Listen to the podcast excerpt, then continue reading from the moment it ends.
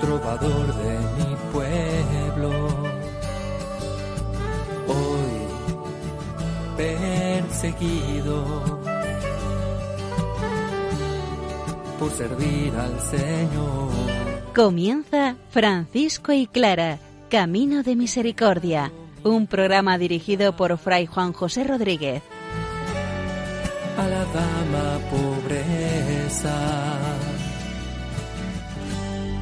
Para poder estar más cerca de Dios. Yo, Clara. Un saludo fraterno de paz y bien, hermanos. San Francisco de Asís nos muestra hoy el principio del capítulo 23 de su primera regla titulado Oración y acción de gracias. Toda una alabanza y bendición al Señor donde recuerda a los hermanos lo más importante de su vida, que es seguir al Señor, consagrarse a Él, vivir el mandamiento del amor, ser evangelios vivos y vivientes, vivir la palabra sin glosa. Sor Francisca, la novena testigo del proceso de canonización de Santa Clara, nos muestra hoy cómo por medio de la oración y de la penitencia, Madonna Clara y sus hermanas salvaron a la ciudad de Asís, y cómo ella en su intimidad tuvo encuentros místicos con el Señor. Recurrimos a la palabra del Señor, que ella sea la invitación perfecta para vivir el Evangelio al estilo franciscano.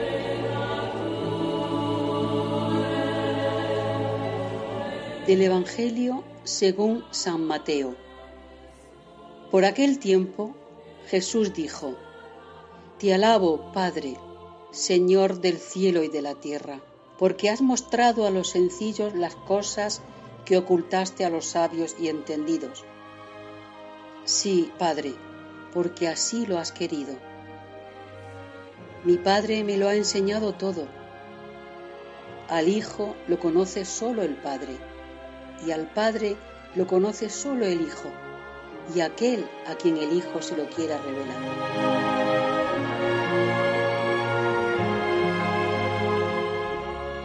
El capítulo 23 de la primera regla de San Francisco es un escrito altamente denso, en contenido, en significación y en espiritualidad. Vamos a trabajarlo de una manera despacio para ir captando y exprimiendo todo su significado. En el día de hoy solamente estudiaremos los tres primeros versículos que son una oración dirigida al Señor dando gracias por todo el bien que el Señor hace en nosotros, particularmente por el bien que hace en la vida franciscana menor. Escuchamos el texto. Toda la alabanza a Él, toda la alabanza a Él, toda, toda, toda la alabanza a Él. Omnipotente, Santísimo, Altísimo y Sumo Dios, Padre Santo y Justo, Señor Rey del cielo y de la tierra, por ti mismo te damos gracias, porque por tu santa voluntad y por tu único Hijo, con el Espíritu Santo, creaste todas las cosas espirituales y corporales, y a nosotros, hechos a tu imagen y semejanza, nos pusiste en el paraíso. Y nosotros caímos por nuestra culpa. Y te damos gracias porque, así como por tu Hijo nos creaste, así, por tu santo amor con el que nos amaste, hiciste que Él, verdadero Dios y verdadero hombre, naciera de la gloriosa, siempre Virgen, la Beatísima Santa María. Y quisiste que nosotros, cautivos, fuéramos redimidos por su cruz y sangre y muerte. Toda, toda, toda la alabanza. Partimos como habitualmente lo hacemos de la palabra del Señor, del Evangelio de San Mateo, como así lo hace San Francisco en este texto, en el principio del capítulo 23 de la primera regla, utilizando las palabras del mismo Jesús. Te alabo Padre, Señor del cielo y de la tierra, porque has mostrado estas cosas a los sencillos y se las has escondido a los soberbios, a los sabios y a los grandes de la tierra. San Francisco se siente pequeño, se siente menor delante de Dios que es Padre, Hijo y Espíritu Santo. Por eso empieza este capítulo con unas palabras que nosotros ya conocemos del cántico de las criaturas. Omnipotente, santísimo, altísimo y sumo Dios, Padre, santo y justo, Señor, Rey del cielo y de la tierra. Es un comienzo solemne para este capítulo que va a dar punto y final a la forma de vida y regla de los hermanos menores, reconociendo la grandeza del Señor, la omnipotencia del Señor, la santidad y la altura del Señor uno y trino, San Francisco a continuación da gracias por el mismo Señor. No necesitamos más no necesitamos menos que dar gracias por el hecho de Dios mismo, pues por su santa voluntad y por medio de su único Hijo nuestro Señor Jesucristo, unido al Padre y al Espíritu Santo, ha creado todas las cosas espirituales y corporales, y a nosotros como lo más bonito de la creación, aunque hemos caído por nuestra culpa, por nuestro pecado. Omnipotente.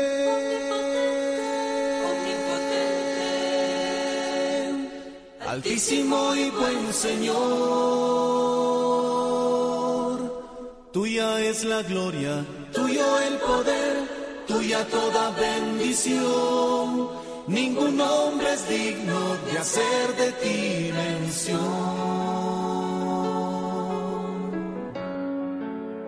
Y a continuación, San Francisco, a modo de oración, de alabanza y acción de gracias, no puede más que darse cuenta de los hechos más importantes de la historia de la salvación, a saber, San Francisco, sintiéndose pobre y pequeño, menor, da gracias a Dios que es uno y es trino, porque al igual que nos creaste, dice así, por tu Hijo, así por el santo amor con que nos amaste, quisiste que el verdadero Dios y verdadero hombre naciera de la gloriosa siempre Virgen Beatísima Santa María y que nosotros cautivos fuéramos redimidos por su cruz, sangre y muerte. No se puede decir más con menos palabras. No se puede referir todos los hechos de la salvación en una oración más pequeña. Y todo eso cobra mayor importancia porque San Francisco lo hace como una oración. Da gracias porque lo más importante para nosotros es que por amor el Señor ha creado y nos ha regalado la presencia de su Hijo. Pero no lo hace de una manera así espontánea, sino que lo hace por medio de la Santísima Virgen María. San Francisco ama a la Virgen María de tal manera que no se ahorra ninguno de los calificativos. La gloriosa siempre Virgen Beatísima Santa María, porque ella, con su pobreza entregada por medio del sí, del hágase, hace posible que todo un Dios se haga carne. Y este Dios, Jesucristo, haciéndose carne, en la entrega a Dios y a los hombres, nos salva y nos redime. Dice San Francisco, nosotros que éramos cautivos, ¿de qué éramos nosotros cautivos? Del pecado, de nosotros mismos, de una vida que no tiene salvación por sí. Fuimos redimidos por medio de su cruz, de su sangre y de su muerte. Cada una de esas palabras da una mayor significación a la entrega de Jesucristo. Nosotros pobres, por nuestra culpa que nos lleva al pecado, puestos en Dios, puestos en Jesucristo, nos reconocemos salvados y redimidos por el amor de Dios. Y en todo esto, María por medio. en mi vivir, Madre, sé tu mi luz. Madre, que pueda decir si cada momento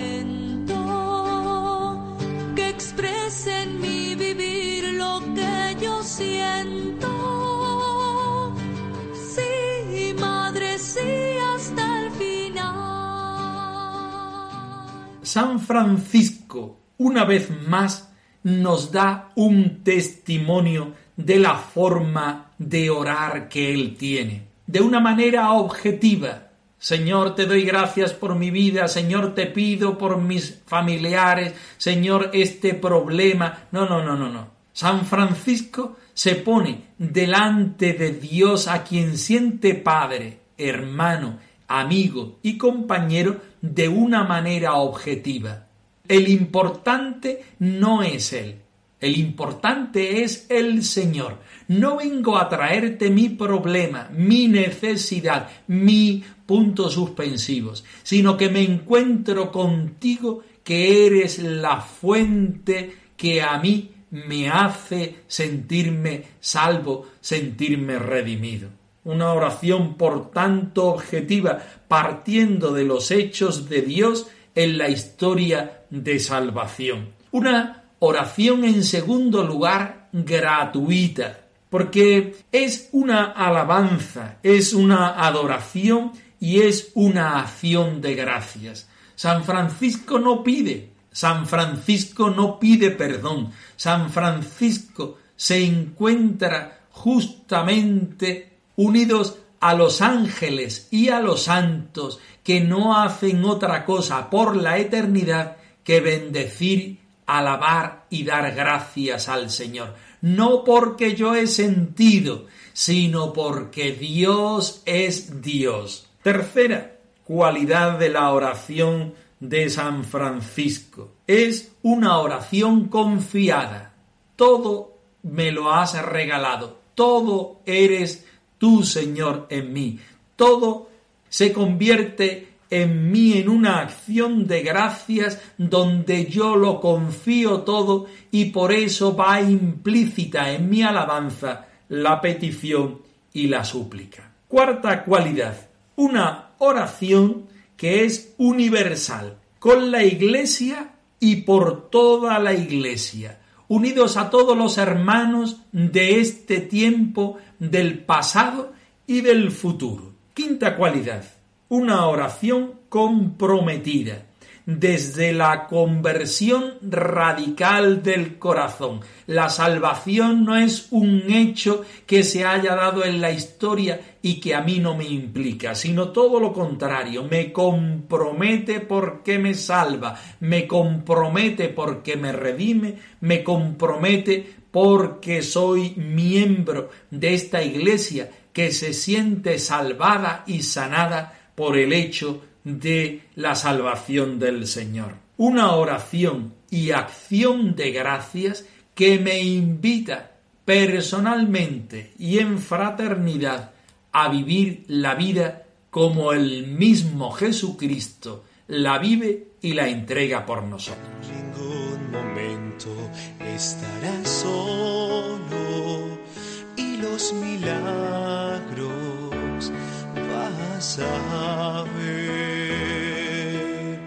Usa la fuerza que tienes para salvar a mi pueblo. Yo soy el que te envía, lo harás porque puedes, contigo. Vamos a escudriñar a continuación este trocito del relato de Sor Francisca la novena testigo, donde nos muestra cómo la oración penitencial de las hermanas por una parte y la acogida del Espíritu del Señor por otra en la persona de Clara nos lleva a la descripción y el estudio de la vida franciscano-clariana. Escuchamos el texto.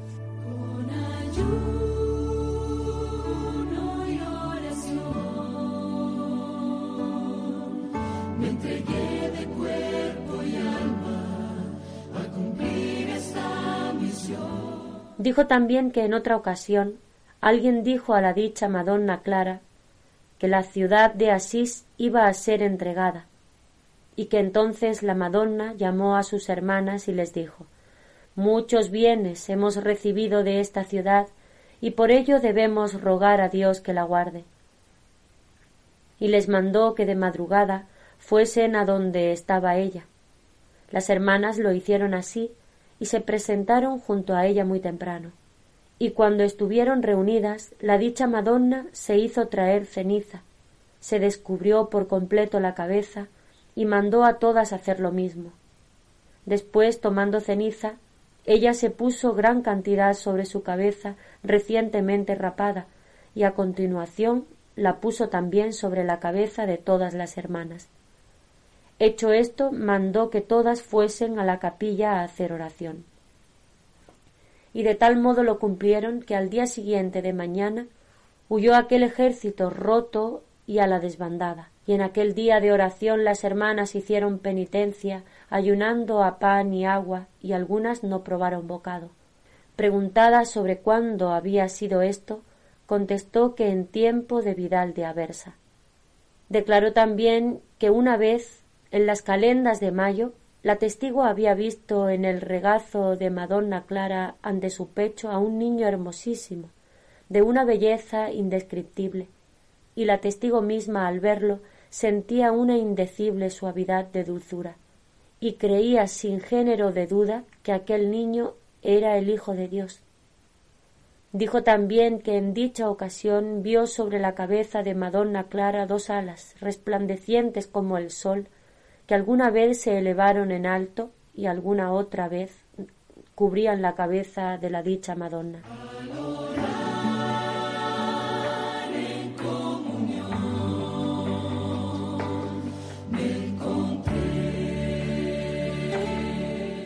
Sabemos por la historia del franciscanismo y de la vida de las hermanas pobres de Santa Clara que la ciudad de Asís fue invadida muchas veces y en otras ocasiones estuvo en grave peligro. Las testigos del proceso de canonización de Santa Clara una y otra vez nos hacen presente este relato. Pero Sor Francisca, la novena testigo, lo hace de una manera particular que en esta ocasión vamos a estudiar. La ciudad de Asís iba a ser entregada. La Madonna Clara llamó a sus hermanas y les dijo muchos bienes hemos recibido de esta ciudad y por ello debemos rogar a Dios que la guarde. Crea la necesidad de defender y guardar a la ciudad que las vio en la mayoría de los casos nacer y en ese momento residir. ¿Cómo se van a plantear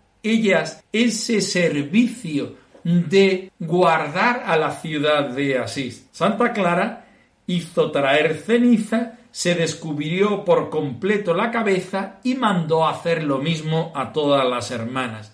Después, tomando la ceniza, ella se puso gran cantidad sobre la cabeza, recientemente rapada, y a continuación también sobre la cabeza de todas las hermanas. Es un gesto, un símbolo que subraya la penitencia de las hermanas en su vida. La vida de las hermanas pobres de Santa Clara es una vida de penitencia, no porque ellas refuercen aquello que les hace daño, sino porque ellas quieren vaciarse de sí mismas para vivir la conversión, lo que el Señor quiere y de la manera que Él quiere. La ciudad de Asís necesitaba un servicio de las hermanas y ellas lo hacen viviendo su propia vida y subrayando los aspectos fundamentales de la misma. Si ellas viven en penitencia, es decir, abierta a los deseos del Señor, aunque eso cueste, viviendo el sin propio, la castidad, la pobreza, la clausura, en este momento lo refuerzan porque viviendo una vida de respuesta a la santidad del Señor, Clara y sus hermanas creen que puede servir de ayuda a la ciudad de Asís. Dice el relato de Sor Francisca que las tropas huyeron por la mañana rotas y desbandadas. Por otra parte, nos cuenta que en el tiempo de calendas de mayo, la Iglesia tiene ciertos momentos de parón donde se pide por el bien de las cosechas, donde se da gracias por las mismas y donde se hacen rogativas especiales. Después de la reforma litúrgica del Concilio Vaticano, celebramos las fiestas de Calenda en el mes de octubre, precisamente el día después de la solemnidad de San Francisco de Asís. Pero anteriormente se celebraba en distintos momentos del año. Vemos por este relato que aquí se sitúa en las calendas del mes de mayo. Y la testigo vio que Santa Clara tenía en el regazo un niño hermosísimo, que evidentemente ella descifra que es nuestro Señor Jesucristo. Esto es una visión, pero ciertamente responde a una experiencia que es lo que a nosotros nos importa. La vida de Clara fue de tal forma una expresión de acogida al Señor en fraternidad y, por qué no decirlo también, en maternidad, donde acoge y recoge en sus brazos la divinidad y la humanidad de Jesucristo. Y sigue adelante contando que también en dicha ocasión vio sobre la cabeza de Clara dos alas resplandecientes como del sol, de un ángel, de la presencia ciertamente del Señor. Clara habitaba en el Señor y el Señor habitaba con ella. Y esa es una expresión plástica, catequética de esa presencia del Señor en nosotros. Que seamos capaces también nosotros por nuestra penitencia de salvar a tantas personas de muchas dificultades, que tengamos nosotros también la presencia del Señor en nosotros.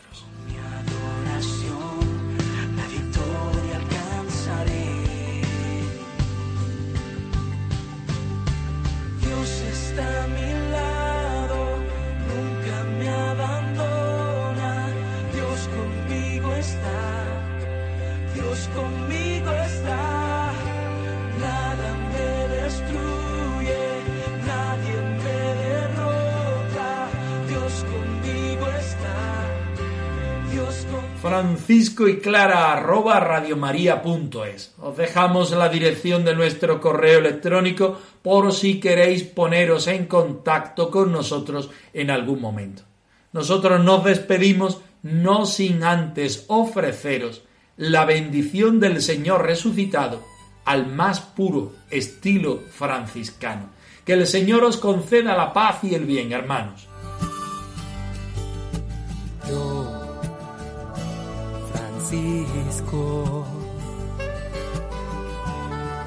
Trovador de mi pueblo. Hoy perseguido por servir al Señor. Han escuchado en Radio María Francisco y Clara, Camino de Misericordia, un programa dirigido por Fray Juan José Rodríguez.